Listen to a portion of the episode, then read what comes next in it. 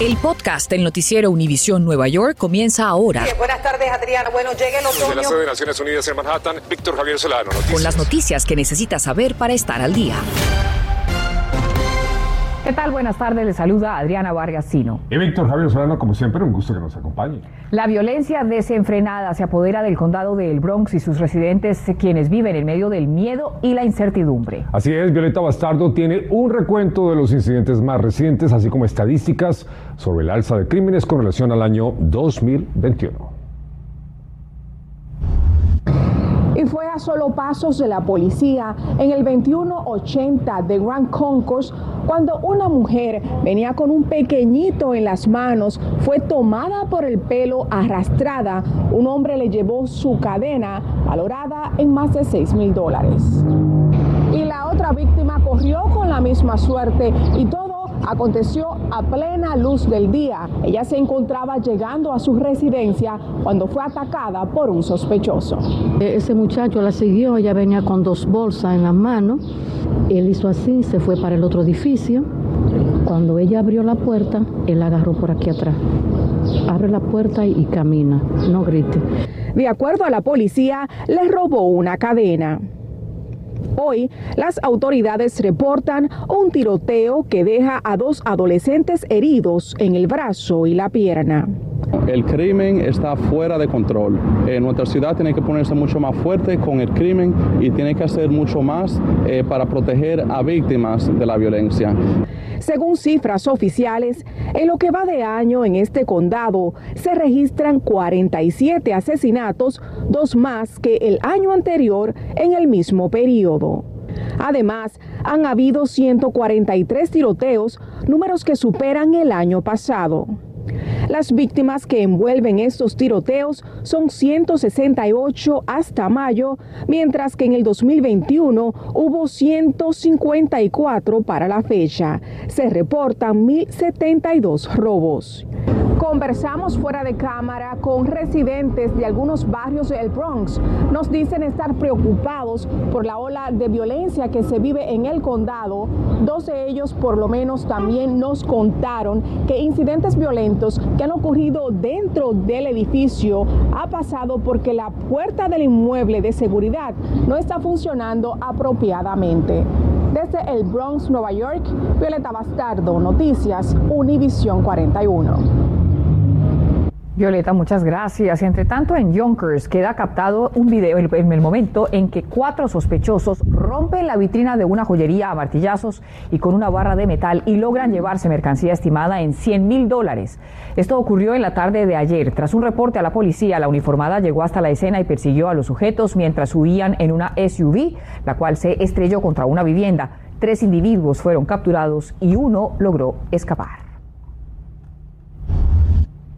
Y el acusado de la balacera que dejó numerosos heridos en una estación del subway en Brooklyn el mes pasado se declaró no culpable de los cargos criminales que enfrenta. Estamos hablando de Frank James, de 62 años, quien está acusado de cometer un ataque terrorista y de violencia contra el sistema de transporte masivo, así como descargar un arma de fuego durante un crimen violento. Todos los cargos tienen una sentencia máxima de cadena perpetua. Muy bien, y pasamos a Queens, donde un hombre de 33 años hospitalizado después de ser baleado. Ocurrió el jueves pasado a las 9 y media de la noche entre la avenida 107 y la calle 135 en South Awesome Park. La víctima fue impactada en la pierna derecha y su condición es estable, según el informe policial. Dos sospechosos, quienes se dieron a la fuga en un vehículo negro de cuatro puertas sobre la avenida 107 en dirección este. Y entre tanto, en Manhattan, un hombre pierde la vida tras ser apuñalado y abandonado tras una disputa con un grupo de sospechosos. Ocurrió después de la 1 y 30 de la madrugada frente al 333 de la Sexta Avenida y la Cuarta Calle en Greenwich Village.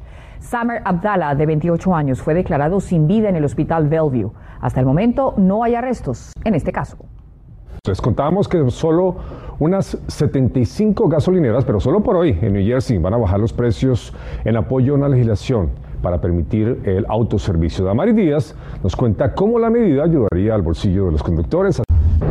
Su auto está bajo en gasolina y se encuentra en New Jersey hoy, podría ser el día perfecto para llenar su tanque. Y es que unas 75 gasolineras alrededor del estado Jardín han bajado sus precios por el día de hoy para demostrar de cuánto podrían ser los ahorros si el estado permitiera que echáramos nuestra propia gasolina.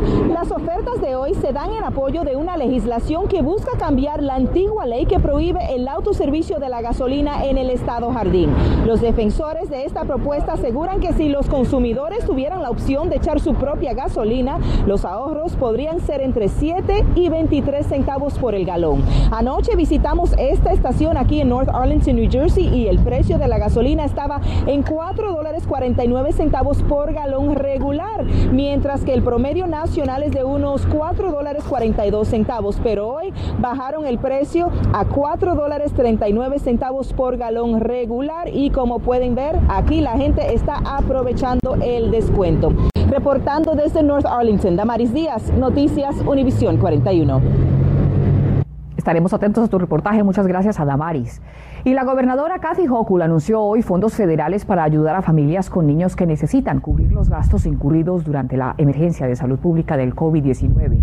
El Fondo de Asistencia de Emergencia por la pandemia es de 28 millones de dólares, administrado a través de la Oficina Estatal de Asistencia Temporal y para Discapacitados.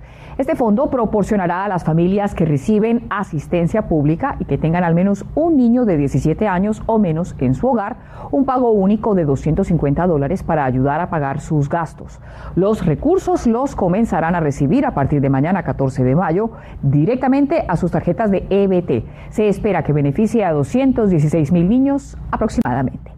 Infórmate de los principales hechos que son noticia, aquí en el podcast del noticiero Univisión Nueva York. Y persisten las quejas de residentes de viviendas públicas en la ciudad de Nueva York. Hoy el presidente del condado de Brooklyn y oficiales electos visitaron uno de estos edificios y exigieron a Naicha reparar los daños peligrosos. Nuestra Berenice Garre los acompañó en su visita y nos cuenta cómo transcurrió todo. Gracias, como les prometí en edición digital, pues vinimos a hacer el recorrido de estos apartamentos de Naisha en Brooklyn. Sus inquilinos pues nos muestran que están viviendo en condiciones deplorables. Y es verdad, miren esta pared. Este daño viene desde el piso 20 arriba y va por toda esta línea hasta abajo. ¿Tú puedes poner tu mano adentro? Joshua nos muestra cómo esta tubería rota le inundó su apartamento. En el no, no pidieron arreglarlo, lo dejaron. Y eso no es todo. Él que sufre de multiesclerosis ya no tiene cuarto. Yo estaba durmiendo aquí y yo, yo, yo, sentí agua cayó en mi cara. Nos van a dar el tour ahora en el apartamento 2F. Vamos a ver. Georgino lleva años viviendo en estas condiciones. Por ahí era el aguacero. Eso eran horas y horas bajando agua por ahí. Y se le dañó los muebles. Ah, por eso usted tiene esto aquí subido en esto. cosas así, donde conseguí lo pude trepar, lo otro se dañó. Responder con las reparaciones. Fue la concejal Rodríguez la que organizó la visita cuando las quejas comenzaron a inundar su oficina. Él fue el primer apartamento que no hubo piso y yo dije, wow, esto está peor pero pues no me sorprende y eso es lo, eso es lo peor para una representante decir nada me sorprende de Naicha. Y los problemas son tal que en este momento ese ruido que ustedes están escuchando es precisamente que la alarma de los elevadores está encendida. ¿Por qué? No se sabe, se cree que hay alguien encerrado en el elevador y dicen los inquilinos que esto siempre es así. Pero eso no impidió que todos abordáramos el segundo elevador donde incluso el presidente del condado de Brooklyn subió. Usted vino y usted vio con sus propios ojos qué va a hacer ahora. Bueno, ahora mismo, si Naicha no hace el arreglo, ellos pueden firmar que lo hicieron. So, nosotros pidiendo a Naicha que no cierre um, los tickets de arreglos hasta que nosotros no aprobemos que se completó el trabajo. Por su parte, Naisha dijo que sus plomeros han estado trabajando para identificar, parar y corregir los problemas con las tuberías de agua que las décadas de poca inversión han dejado en ruinas. Si está cansado de lidiar con esta situación y llamar al 311 no le ha resuelto nada, coja ese recibo que le dan y vaya a su asambleísta o concejal del área para que le ayude a resolver. En Brooklyn, Berenice Garner, Noticias Univisión 41. Muchas gracias a nuestra Bere. Bueno, y la autoridad de la vivienda del condado Bergen anuncia la fecha para la preaplicación al programa Sección 8 por Internet. Un total de 350 solicitantes serán escogidos al azar a través de un sistema de lotería. Aquellos que apliquen deberán cumplir con los requisitos de ingresos y elegibilidad. Interesados pueden visitar el sitio habcnj.org y llenar la solicitud a partir de este lunes, ojo, a las 9 de la mañana, hasta el viernes 20 de mayo a las 11 y 59 minutos de la noche. Y si el Consejo de Nueva York aprueba un plan, la ciudad podría transformar a corto plazo unas mil millas de vías en espacios para peatones, bicicletas y actividades al aire libre. Más temprano, hablamos con una representante de la organización Transportation Alternatives que promueve la iniciativa. Aquí está la entrevista. Señora Menéndez, muchas gracias por estar con Noticias Univisión 41. Sabemos que el plan llamado NYC 25 por 25 busca convertir vías en espacios para los peatones, para los ciclistas y de esparcimiento también para los neoyorquinos. ¿Qué más nos puede contar? Pretende animar a todos los, al alcalde y a los concejales de la ciudad para que den más espacio a los peatones, a los autobuses, a los ciclistas, ya que hoy en día en, el, en la ciudad de Nueva York el 75% de, los, de nuestro espacio público urbano está dedicado al coche. Sabemos que en principio cuentan con el beneplácito del alcalde. ¿Cómo están las cosas por el lado del Consejo que tomaría la última decisión? Bueno, ha habido varios cambios últimamente. Después de la pandemia, mucha gente, y durante la pandemia, muchos neoyorquinos han descubierto que el espacio público es un bien muy preciado y que quieren usarlo y que no se puede disponer de él si está ocupado por coches. Muchas organizaciones, alrededor de más de 200, han apoyado la iniciativa, con lo cual estamos intentando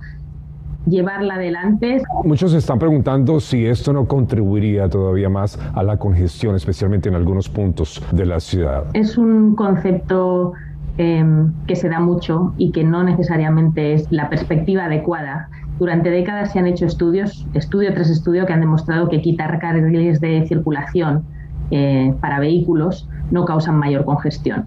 Es lo que se llama la demanda inducida. Entonces, una vez que las personas ven que hay menos espacio para los coches, reajustan la manera en la que conducen de forma racional, con lo cual reajustan su comportamiento y encuentran otros medios. Lo que hay que hacer es dar más espacio a otros medios de, de transporte y hacer que cualquier otro medio que no es el vehículo privado, que es el que más contamina, y entonces si el transporte público es más fácil, si hay ciclovías, si hay espacio para todos, no todo el mundo recurre al automóvil. Mucho más que seguir conversando sobre el tema, señora Ana Meléndez, muchas gracias por estar con Noticias Univisión 41. Buenas tardes. Gracias a ustedes. Buenas tardes. El presidente del condado de Manhattan, Marley Vine, anuncia una nueva campaña que se llama Link NYC en el condado. Y el propósito es ofrecer 2 millones de dólares en préstamos a pequeños, pequeños comerciantes, mejor, que han sufrido dificultades financieras durante toda la pandemia. Que hemos creado un fondo para préstamos para todo pequeño negocio de Manhattan, que son préstamos sin interés, cero interés, desde 7.500 hasta 50.000 dólares por préstamo.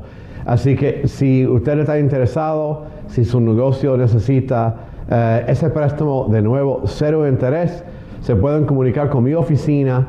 Eh, aquí estamos para ayudarles en estos momentos difíciles para que nuestros pequeños comerciantes salgan de esta crisis más fuerte que nunca. Con los fondos, los pequeños comerciantes pueden invertir en equipos, en mercadería o lo que necesiten para resurgir después del golpe económico debido precisamente a la pandemia. Por primera vez desde la invasión rusa a Ucrania, los secretarios de Defensa de Estados Unidos y de Rusia conversan directamente sobre el conflicto. En un comunicado, el Pentágono informó que el secretario estadounidense le pidió a su contraparte un alto el fuego a Ucrania e invitó también a que mantuviera el diálogo. Esto es lo más destacado en el día 78 del conflicto. Así que también por primera vez una corte ucraniana inicia un juicio por crímenes de guerra contra el militar ruso. El gobierno de Vladimir Zelensky asegura que es apenas el primero de unos 10.000 casos documentados. Ucrania no tiene otra opción que ganar la guerra, aseguró este viernes el ministro de Defensa de ese país, Zelensky Reznikov. Y con este objetivo espera armar a corto plazo a un millón de personas, pero advirtió que en las próximas semanas se espera que sean extremadamente difíciles. Entre tanto, el primer ministro alemán Olaf Scholz dijo a través de un mensaje de Twitter que las afirmaciones de Vladimir Putin de que Ucrania es gobernada por un régimen nazi son falsas. Urgió un alto al fuego también y acusó a Rusia de la crisis mundial de alimentos que genera la invasión. También la defensora del pueblo de Ucrania dijo que desde febrero pasado Rusia ha deportado a 210 mil niños a su territorio para convertirlos en ciudadanos rusos. Según la funcionaria, a los menores les enseñan el idioma ruso y la historia que Vladimir Putin le ha contado a todos. Gracias por escuchar el podcast del noticiero Univisión Nueva York. Puedes descubrir otros podcasts de Univisión en la aplicación de Euforia o en univision.com diagonal podcasts.